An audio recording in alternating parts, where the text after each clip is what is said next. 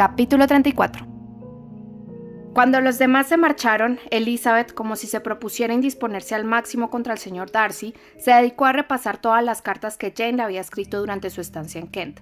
No había en ellas ni quejas explícitas, ni recuerdos de acontecimientos pasados, ni manifestación de penas presentes. Pero en todas ellas y en casi cada una de sus líneas se echaba de menos la alegría que solía caracterizar el estilo de su hermana mayor, y que procedente de la serenidad de un espíritu en paz consigo mismo y bondadosamente dispuesto hacia su prójimo, era casi siempre similar a un cielo sin nubes.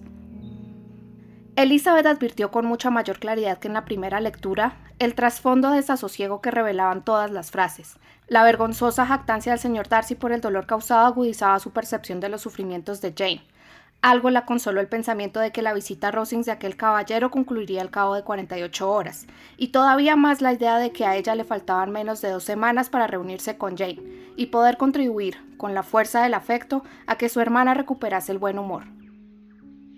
Elizabeth no podía pensar en la marcha de Darcy sin recordar que su primo se iría con él pero el coronel Fitzwilliam había dejado claro que no tenía en absoluto intenciones matrimoniales, y aunque era un hombre muy agradable, Elizabeth no estaba dispuesta a sufrir por causa suya. Mientras resolvía aquella cuestión, oyó con sorpresa la campanilla de la puerta principal, y se sintió ligeramente turbada ante la posibilidad de que se tratara del coronel Fitzwilliam, que ya en una ocasión se había presentado a última hora de la tarde y podía venir ahora a interesarse de manera especial por ella. Pero aquella posibilidad se desvaneció enseguida y su ánimo recibió una impresión bien distinta cuando para asombro suyo vio entrar en la habitación al señor Darcy. El recién llegado se interesó por su salud con notable calma, atribuyendo su visita al deseo de saber si ya se encontraba mejor. Elizabeth le respondió con helada cortesía. Darcy tomó asiento unos instantes y luego, alzándose de nuevo, empezó a pasear por la habitación. Elizabeth, aunque sorprendida, no dijo una palabra. Después de un silencio de varios minutos, Darcy se acercó a ella presa de considerable agitación y empezó a hablar de la siguiente manera. He luchado en vano. No me ha servido de nada. No reprimiré por más tiempo mis sentimientos. Tendrá que permitirme que le exprese la intensidad de mi admiración y de mi amor. Sería imposible describir el asombro de Elizabeth. Miró fijamente a Darcy, se ruborizó, dudó y guardó silencio. Él se consideró suficientemente alentado, por lo que procedió de inmediato a confesar todo lo que por ella sentía y había sentido desde tiempo atrás. Habló bien, pero había otros sentimientos aparte de los del corazón que debía detallarse, y al tratar el tema del orgullo no fue menos elocuente. La sensación de estarse rebajando, de incurrir en una degradación, la existencia de unos obstáculos familiares que el discernimiento esgrimía siempre para oponerse a la inclinación, se expusieron con un calor que parecía deberse a la importancia de las consecuencias extraídas, pero que en modo alguno reforzaba sus posibilidades de éxito. Pese al desagrado con raíces muy profundas que Darcy le inspiraba, Elizabeth no fue totalmente insensible al halago que suponía el afecto de un hombre como él. Si bien su actitud no se modificó en lo más mínimo, lamentó al principio el dolor que iba a causarle, hasta que movida por el resentimiento provocado por lo que había dicho después, toda su compasión se convirtió en cólera. Trató sin embargo de serenarse para contestarle con paciencia cuando terminara de hablar. Darcy concluyó resaltando la intensidad de un afecto que a pesar de todos sus esfuerzos no había podido desarraigar, y expresando la esperanza de que se le recompensara aceptando su mano. Al decir esto último, Elizabeth vio con claridad que estaba convencido de que iba a recibir una respuesta favorable. Hablaba de temor y ansiedad, pero en realidad estaba seguro del sí, lo que solo podía servir para exasperar aún más a Elizabeth, de manera que cuando Darcy terminó, se le encendieron las mejillas mientras procedía a contestarle. En casos como este es costumbre, según creo, dar las gracias por los sentimientos expresados, aunque no sean en absoluto correspondidos. Es lógico que sienta gratitud y si yo pudiera sentirla, procedería en este momento a darle las gracias, pero no puedo Nunca he deseado su buena opinión y como usted acaba de explicarme me la ha conseguido muy en contra de sus deseos. Siento haberle causado sufrimientos. Lo he hecho, de todos modos, sin darme cuenta, y espero que sean de corta duración.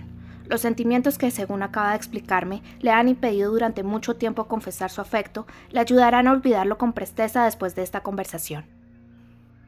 El señor Darcy, apoyado en la repisa de la chimenea con la mirada fija en el rostro de Elizabeth, pareció recibir sus palabras con tanto resentimiento como sorpresa. Su tez palideció de indignación, y el tumulto de su mente se hizo visible en todos sus rasgos. Estaba esforzándose por recuperar la compostura y no abriría la boca hasta que creyera haberlo conseguido. Aquella pausa fue terrible para los sentimientos de Elizabeth. Finalmente, con voz de forzada tranquilidad, dijo ¿Es esta toda la respuesta que voy a tener el honor de poder esperar? Quizá me permita usted preguntarle por qué se me rechaza poniendo tan poco empeño en aparentar cortesía, aunque eso tiene muy poca importancia. Yo podría también preguntarle, replicó ella, ¿por qué ha decidido confesar, con tan evidente intención de ofenderme e insultarme, que le gusto en contra de su voluntad, en contra de su razón y en contra incluso de su carácter?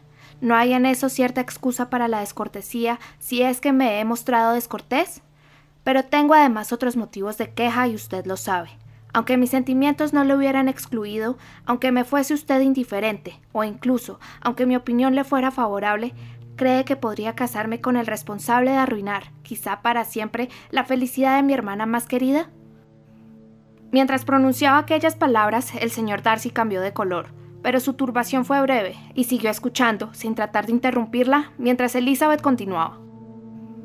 Tengo todas las razones del mundo para pensar mal de usted.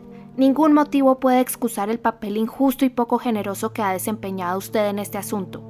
No se atreverá a negarlo no negará que ha sido la causa principal, sino la única, de su separación, de haberlo expuesto a él a la censura del mundo por caprichoso e inconstante, y a ella a las burlas de ese mismo mundo por sus fallidas esperanzas, y de haberles causado a ambos los sufrimientos más intensos.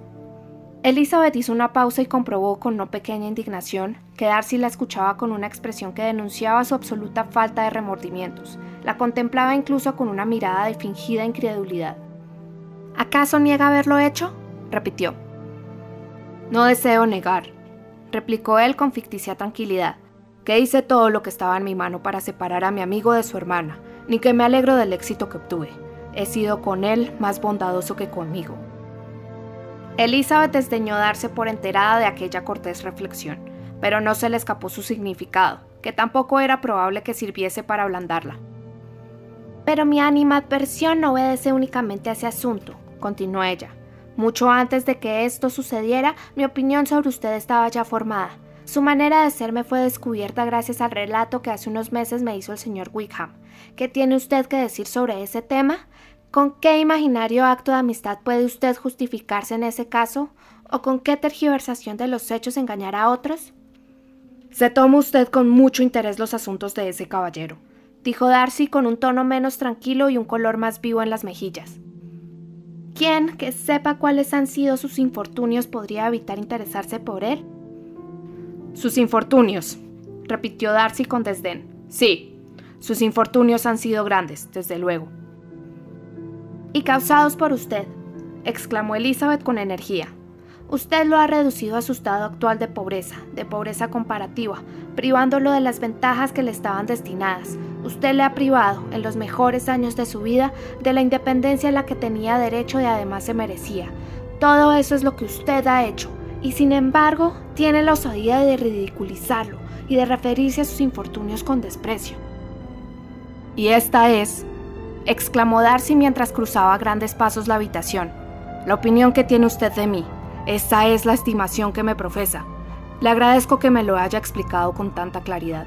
Mis faltas, de acuerdo con esos cálculos, son verdaderamente graves, pero quizá, añadió deteniéndose y volviéndose hacia ella, esas ofensas podrían haberse pasado por alto si su orgullo no se hubiera sentido herido por mi sincero reconocimiento de los escrúpulos que me impidieron durante largo tiempo confesar mis sentimientos. Se podrían haber evitado estas amargas acusaciones si yo, con más sentido diplomático, hubiera ocultado mis luchas y la hubiese halagado haciéndole creer que me impulsaba un afecto incondicional y absolutamente puro. Pero me impulsaban la razón, la reflexión, todo, en suma pero aborrezco el disimulo en cualquiera de sus formas, como tampoco me avergüenzo de los sentimientos que he manifestado y que eran naturales y justos.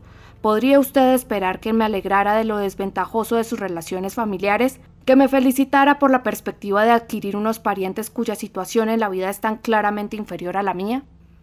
Elizabeth se sentía cada vez más dominada por la indignación, pero trató de hablar con la mayor compostura cuando dijo Se confunde usted, señor Darcy si supone que el estilo de su declaración me ha afectado de otro modo que para ahorrarme la preocupación que podría haber sentido al rechazarle si usted se hubiera comportado de manera más caballerosa. Aunque no le respondiera, Elizabeth advirtió su sobresalto al escuchar sus últimas palabras. Luego prosiguió. No podría usted haberme ofrecido su mano de manera alguna que me hubiera impulsado a aceptarla. De nuevo su asombro fue evidente, y la contempló con una expresión en la que se mezclaban incredulidad y contrariedad. Desde el principio, continuó ella, casi diría que desde el primer momento de mi trato con usted, sus modales me proporcionaron una imagen tan clara de su arrogancia, de su engreimiento, de su desprecio egoísta por los sentimientos de otras personas, como para crear el fundamento de la desaprobación sobre la que sucesivos acontecimientos han edificado un desagrado tan inamovible. Y antes de transcurrido un mes, ya estaba convencida de que sería el último hombre sobre la tierra con el que aceptaría casarme. Ya ha dicho usted más que suficiente, señora. Me hago cargo perfectamente de sus sentimientos y ahora solo me resta avergonzarme de los míos. Perdóneme por haber abusado durante tanto tiempo de su paciencia y permítame que haga votos por su salud y su felicidad. Nada más pronunciar aquellas palabras, salió precipitadamente de la habitación y Elizabeth le oyó abrir la puerta principal un momento después, abandonando la casa. La agitación de su mente era ya penosísima. No sabiendo cómo sostenerse y presa de verdadera debilidad, se sentó y estuvo llorando por espacio de media hora. Su asombro, al reflexionar sobre lo sucedido, aumentaba cada vez que repasaba los acontecimientos. Recibir una oferta de matrimonio del señor Darcy, que llevara tantos meses enamorado de ella, tan enamorado como para obviar todos los inconvenientes que le habían llevado a evitar el matrimonio de su amigo con Jane, y que tenían que presentarse al menos con la misma fuerza en su caso, era casi increíble. Resultaba halagador haber inspirado sin advertirlo un afecto tan intenso. Pero su orgullo, su abominable orgullo, su insolente confesión de su responsabilidad en la deserción de Pingley, su imperdonable desfachatez al reconocerlo, aunque sin poder justificarlo, y la manera despiadada de mencionar al señor Wickham, sin tratar de negar la crueldad con que lo había tratado, pronto vencieron la compasión que la idea de su afecto había despertado por un momento. Sus turbadoras reflexiones continuaron hasta que el ruido del coche de Lady Catherine le hizo comprender que no estaba en condiciones de enfrentarse con las miradas de Charlotte, por lo que corrió a refugiarse en su habitación.